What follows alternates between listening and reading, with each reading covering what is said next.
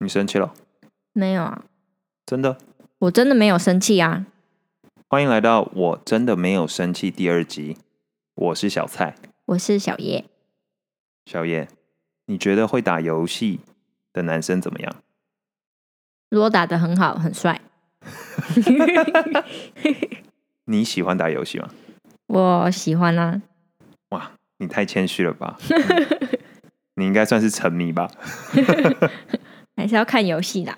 小叶今天在网络上看到有一对情侣讨论了一个故事，男生除了上课、玩游戏，剩下时间就是约会。他生活只有这三个。这个问题让这位女生觉得这男生好像没有上进心，没有上进心的心理又影响了他们的感情。所以今天我们就来讨论一下，同居的另外一半很爱打游戏，该怎么办？我觉得这样的男生不错啊。你看他生活都会打电动，然后做正经事跟陪你，这样不是蛮好的吗？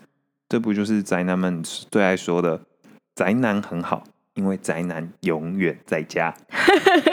对呀，这很好哎。我觉得这女生年纪比较小，她不太，她我觉得，因为那女生说她平常会去打工，然后上课，可能她觉得男朋友的休息时间都在打电动，他觉得不能理解吧？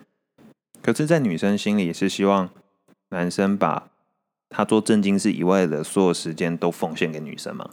他应该不是吧？那女生她说的是上进心哎，但打电动不代表没有上进心啊。他以后说明想成为游戏设计师，或者是你知道之前有个研究说，爱打电动的小孩子长大之后，他对于整个空间感会完全优于一般小孩吗？我知道啊，就像技师招考的时候也要考一个那个什么模拟什么维也纳模拟的测试，然后那个就很像是打电动啊。那听说是。平常有在打电动的人表现的会比较好。对啊，可是我对于那种不打电动的人来说，他们就是不能理解啊，因为他们会觉得电动是小朋友在玩，很幼稚，然后不懂为什么要浪费那么多时间在那边打电动。这个想法完全错了，因为必须说，现在有非常多的游戏设计的真的是精美到用心到不行。像我自己很爱看。NBA 篮球比赛，然后我有时候就会玩二 K，就是 NBA 的游戏系列。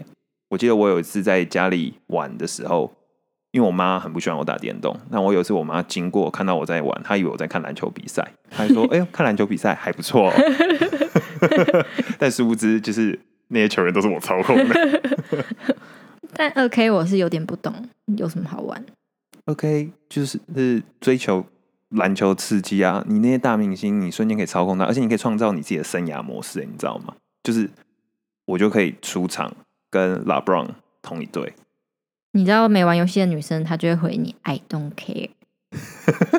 你说我们的女性听众听到这一段，就觉得她想关台 “I don't care” 这样。那觉得打电动会影响感情吗？我觉得或多或少。我要看个人的修行怎么样。修行，嗯，看你玩游戏的那个 EQ 怎么样。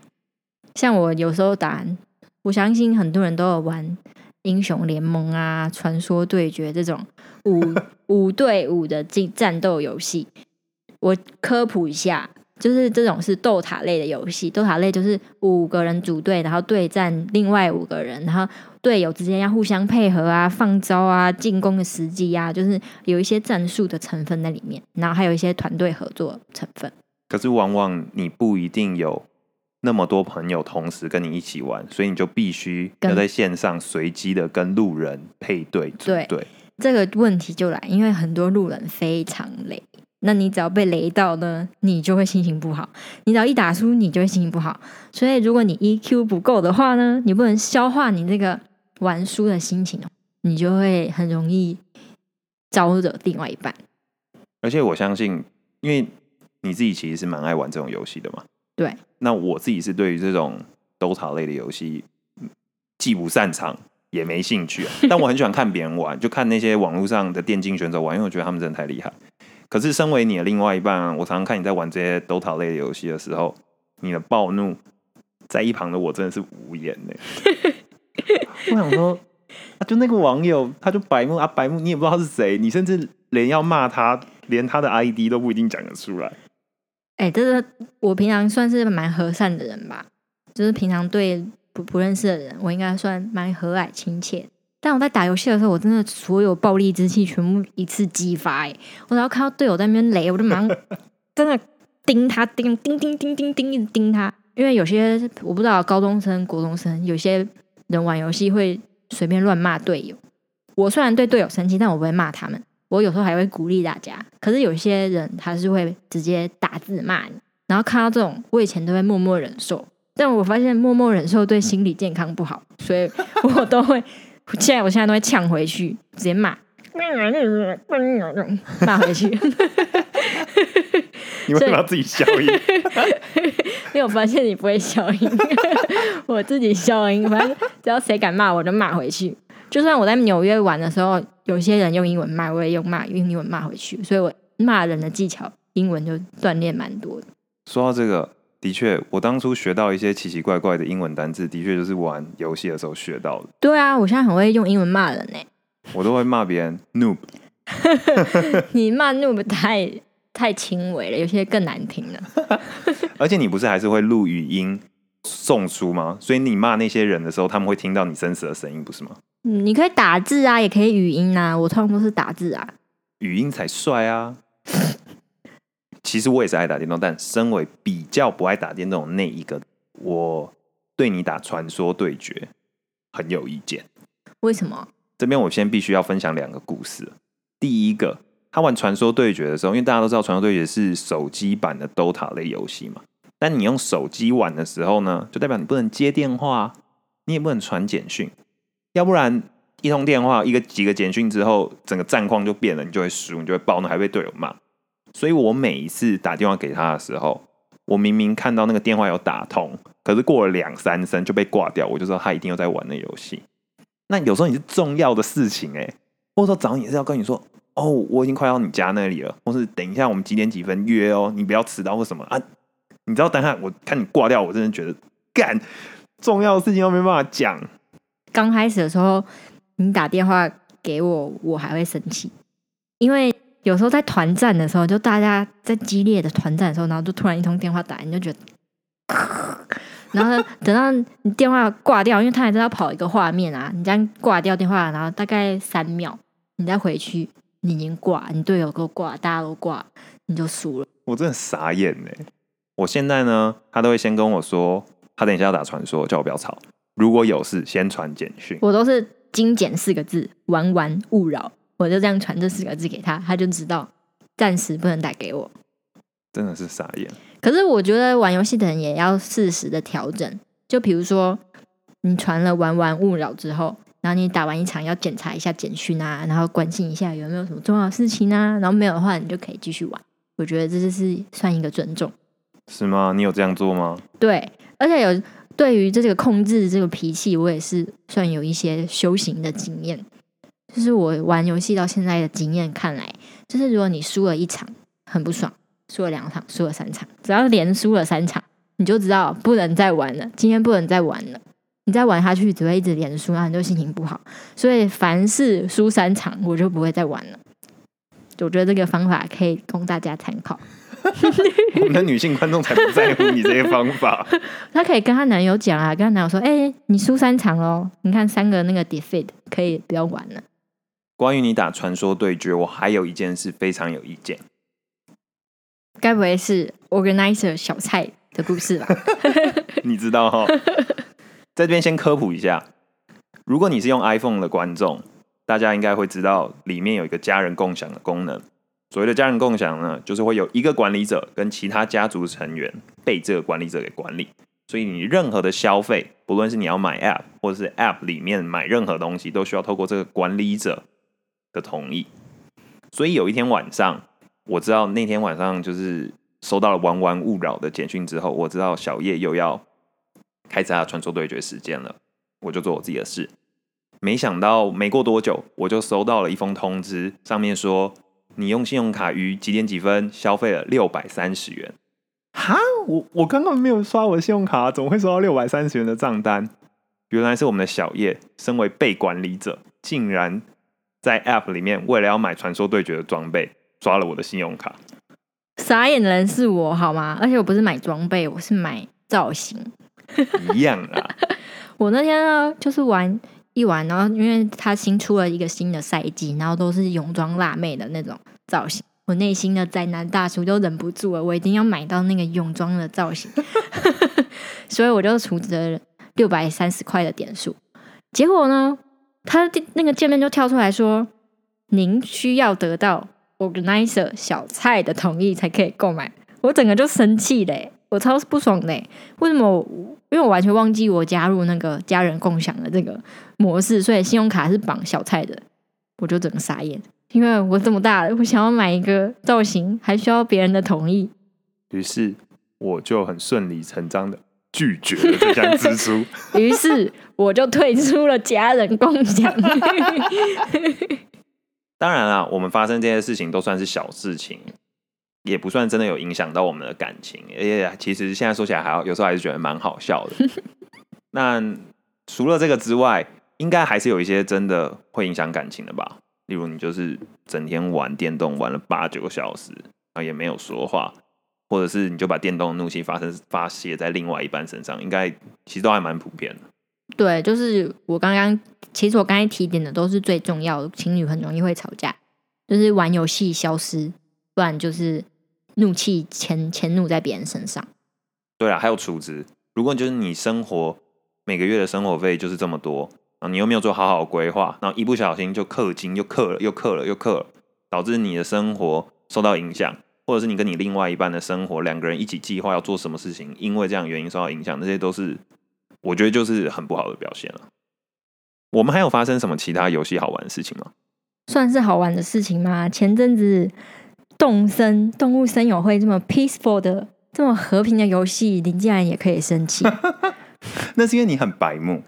你说说看，让大家评评理。因为小叶在动森里把我毒根了。呃，先给大家科普一下，动森是一款游戏，叫动物森友会。简而言之呢，它就是一个 Switch 上游戏，由一批当岛主，二批当岛民，而小叶就是岛主。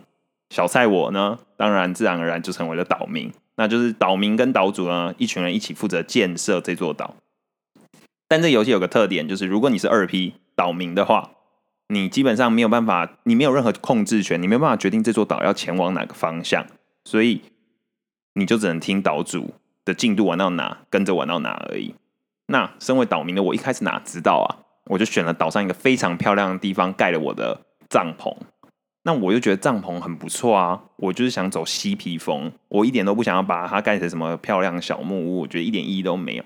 我就在岛上最美丽的位置盖了一个帐篷，然后附近插了超多火把，又丢了骷髅头或什么的。那一开始小叶也觉得我的设计很有趣，但随着岛屿的发展，他渐渐的就开始觉得我那个是有碍观瞻的一个怪地方。你盖在一个交通枢纽，哎哎，那个动身。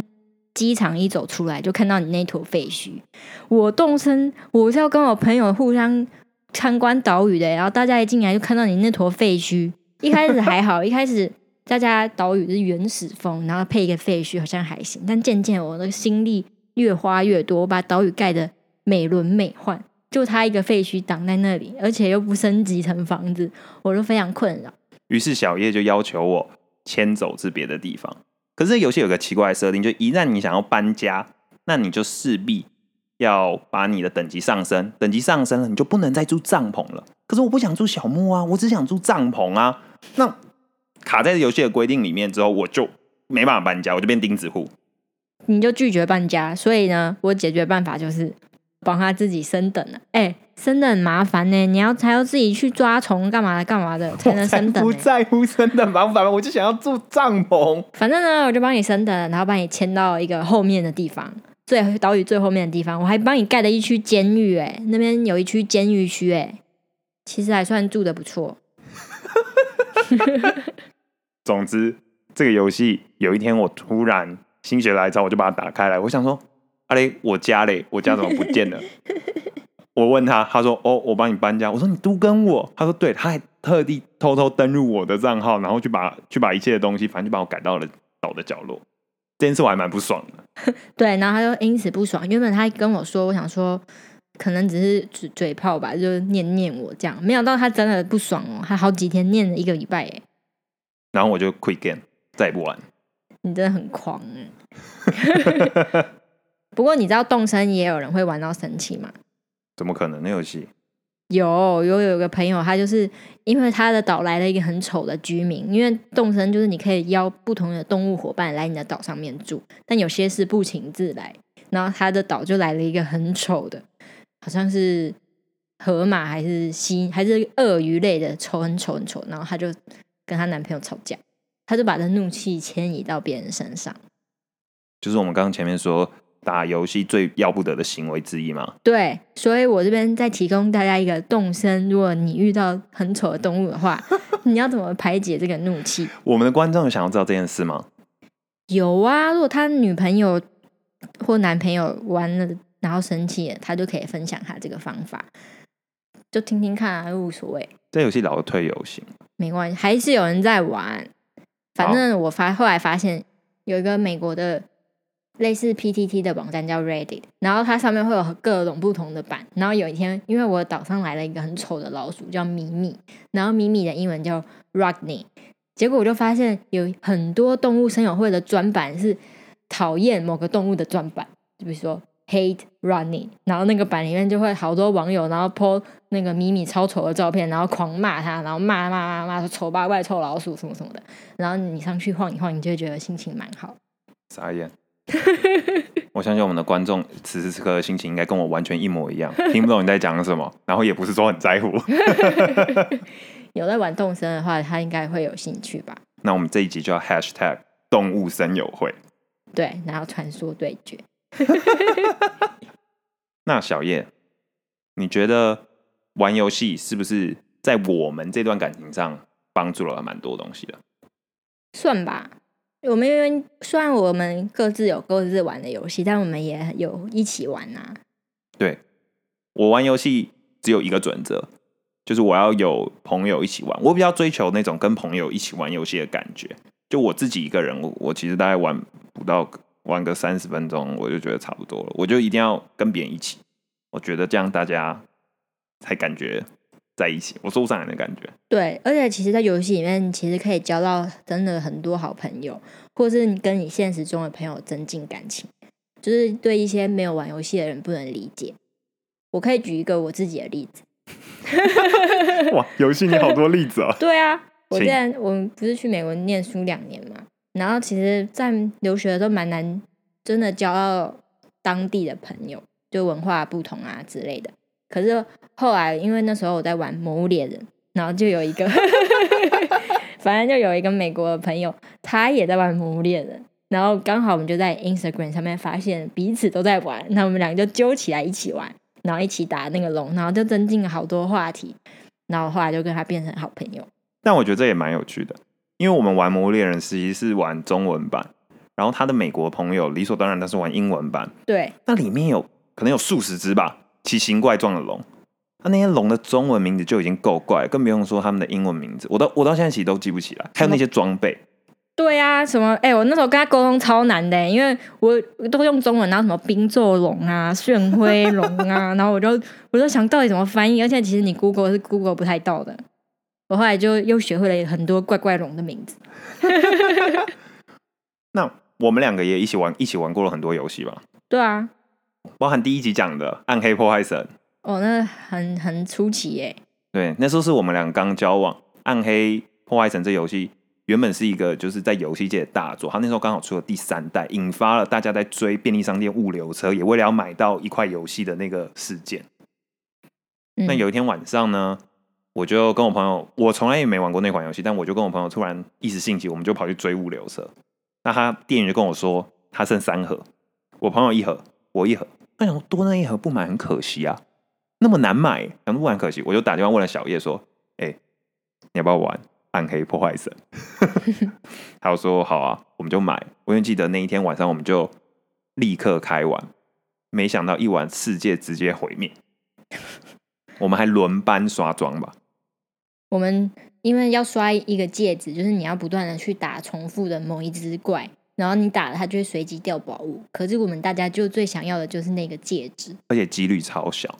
所以呢，我们就我先打，然后打累了换他打，然后我先去睡，然后我睡醒的话我打，然后他再去睡，就这么荒唐。听起来超鲁。我觉得我们一起玩过很多游戏，可是我想要说的是，有些观众他是不玩游戏的，他他不能理解为什么别人要玩。那对于这些人，你有没有什么建议？小蔡，我觉得完全不玩游戏，完全不是个问题。你人生有很多时间可以做更有意义的事情。嗯但也不能说玩游戏就是没有意义，毕竟现在游戏里面的所有发生的剧情啊、角色的情感产生连结，其实它是一件很困难的学问呢。对啊，还有一些像奖励制度的设计，让怎么让人就会很沉迷这个游戏，因为你很想要拿到那个奖励。就是关于这类，其实都是非常专业。这件事情其实蛮神奇的，因为一开始大家只是设计游戏，想要让你氪金，一开始想说三十元 OK 吧，渐渐的一百元哦 OK 吧，哇，你真的好想一个东西，然后你就三千块这样花下去。这个是不是也可以完全被应用到人力资源的领域啊？对啊，现在很多公司都会在讲制度游戏化，就是这个道理。对啊，所以玩游戏并不是说毫无优点，就是端看你怎么去看待你游玩的这件事情。但我们讲到现在，好像快要开始夜配某个游戏了，但我们并没有任何夜配，我也很希望有游戏给我们业配，但完全没有。请欢迎各大游戏公司夜配我们哦。对，我们会写了非常真诚的分析文给你，因为我们就是我们会先狂打个一一个礼拜不眠不休。没有看过这么认真的业配。那我的意思啊，回归刚刚的主题，简而言之，游戏它还是有深度的。所以如果你完全不玩游戏，你的另外一半却是游戏的疯狂爱好者，那我建议你要不理解他，或者是站在他旁边看着他玩。哎，这样好像听起来压力很大。对啊，谁要看他不是、玩、啊，我所谓的看，不是说是实际上的看了，就是你可以陪伴他或者是什么的。可是对于不玩游戏的人来说，我就是不想看，我就是不想玩，我也不会玩。那我觉得，如果是这样子的状况的话，嗯，就像女生很多女生喜欢看韩剧，可是男生不喜欢看。那你就要找到让对方一起与你理解你喜爱事情的方法。对，或是你们能够分配时间，比如说，假设你们住在一起好了，那你们下班回家吃个饭、洗个澡，然后十点要开始玩自己要自己的休闲娱乐嘛。那你们就说好，那十点到十一点半好了，那你去打电动，我看我的韩剧，这样。我觉得就是如果有说好分配时间，然后还有一分配一些时间是给彼此的，就是你虽然有自己的娱乐，可是还是有一段时间，比如说十一点半到十二点半是你们可能一起干嘛，一起拼拼图干嘛的。可是韩剧这种东西，你一看就是一小时，游戏一玩就是毁天灭地。那好说好，我们这两天是毁天灭地，你把你的追剧剧追完，我把我的游戏打到爽。但我觉得也有个好方法，你要找到让他喜欢你的东西嘛。假设女生喜欢看韩剧，那可能代表这个女生她对于故事、剧情与内容是有兴趣的。那你可能就可以玩剧情为导向的游戏去吸引她，或是让她至少比较理解你在干嘛。反过来，对男生来说，如果男生非常不喜欢看韩剧，但我相信男生可能不喜欢看韩剧，但他很喜欢看美亚，那你就可以找一个美亚很漂亮的韩剧啊。对啊，而且现在其实蛮多女生都在玩游戏的。女生最重要的就是可爱嘛，里面有可爱的动物啊，里面有可爱的女生啊，什么东西画风很可爱啊，他们就想要玩啊。这个我完全不能理解。我我因为我内心是大叔，所以我比较没有涉猎少女那一块。不过总而言之，我觉得玩游戏是情侣的一个好选项。对，当然你不玩也没关系，但我觉得游戏有它的乐趣，然后两个人也可以培养出特别的感情。革命情感，对，这种是很难在生活中里面培养出来的。对啊，你们男女朋友很难一起上过战场，但你们一起上过虚拟战场。而且如果你要看他最暴走的时候，比如说他生你们刚交往啊，然后他都对你很温柔啊，可是你只要去看他打一场英雄联盟，你就知道这个人人品怎么样。他如果在暴怒啊，然后骂脏话，你就知道，嗯，他最生气就是这个状态，哇，这个建议很好哎，是吧？这个根本就应该放到情侣交往守则。对你，他打电动很棒，你就去观察。第一次约会就约他去网咖，对，然后找一个最雷的雷他，看他怎么样。我们约会有去过网咖，对不对？有啊，说出来蛮羞耻的，但是我们做过。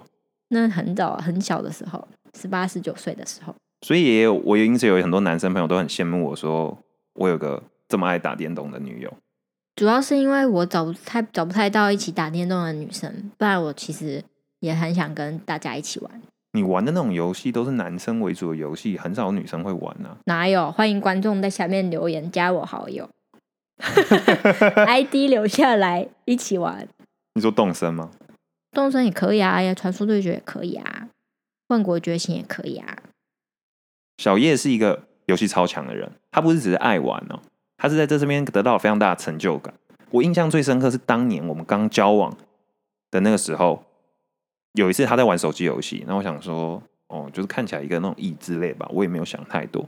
但我我意外的发现，他那时候竟然排在那是什么全世界前七名还是什么？哪一个游戏啊？我都忘记了。哇，他根本就不记得，因为对他而言那是轻而易举的事情。对，因为我很爱尝试不同的新游戏，所以我玩过什么有时候会忘记。我那时候很震惊哎，因为那种益智类游戏，大家知道益智类游戏的特点就是你要上手很容易。但你要精通很困难，所以玩到能玩到世界前几名，那个是天赋。对，所以我觉得玩游戏，你不要觉得它就是一个很坏的事情，就是其实你也可以看见另一半特别的地方，或是发现他的优点，对吧？我觉得我们的听众听到这里就是想关台了，而且觉得我们就是在胡说八道，觉得我们一定是要接游戏业配，怎么还没有讲？那个名字到底是什么？没有，不会有叶配的。但真的，我我觉得，如果你是完全不接触游戏的人，然后你也非常不喜欢你的另外一半在狂玩游戏，那我只能说，你可能对游戏的想象还停留在过去。现在真的太多不一样。对，但男友男友如果玩太过度的话，就像我刚才说的，两天你玩到爽，然后我看到爽，那还是要有一些。还是要沟通出一个时间是属于你们两个，我觉得这样子比较好。男友玩的太过度，你就玩的比他还过度，你就追剧追的比他还过。不不，你也可以打游戏打比他还过度，然后叫他去帮你买晚餐，叫他去帮你喂猫，叫他去帮你清猫砂。对，哎哎，这时候男友就会突然很有同理心哦，因为你 因为你在玩游戏，然后你不想被打扰，你很沉迷，然后他完全理解。对。说不定你们的感情走出一条新路线，对，试试看，真的推荐。好废的结尾，不会啊，我觉得我们结尾还不错哎，给出了一些好建议，还有里面我提到的一些就是要点，可以复习一下。而且你们的约会选择就会变得很多，不是只有看电影、吃饭、踏青、逛博物馆那种交往很久了找不到约会地点，打游戏。关于约会的话题，我们下次讲。可以，好吧，那这一集就到这里喽。我是小蔡，我是小叶，我真的没有生气哦。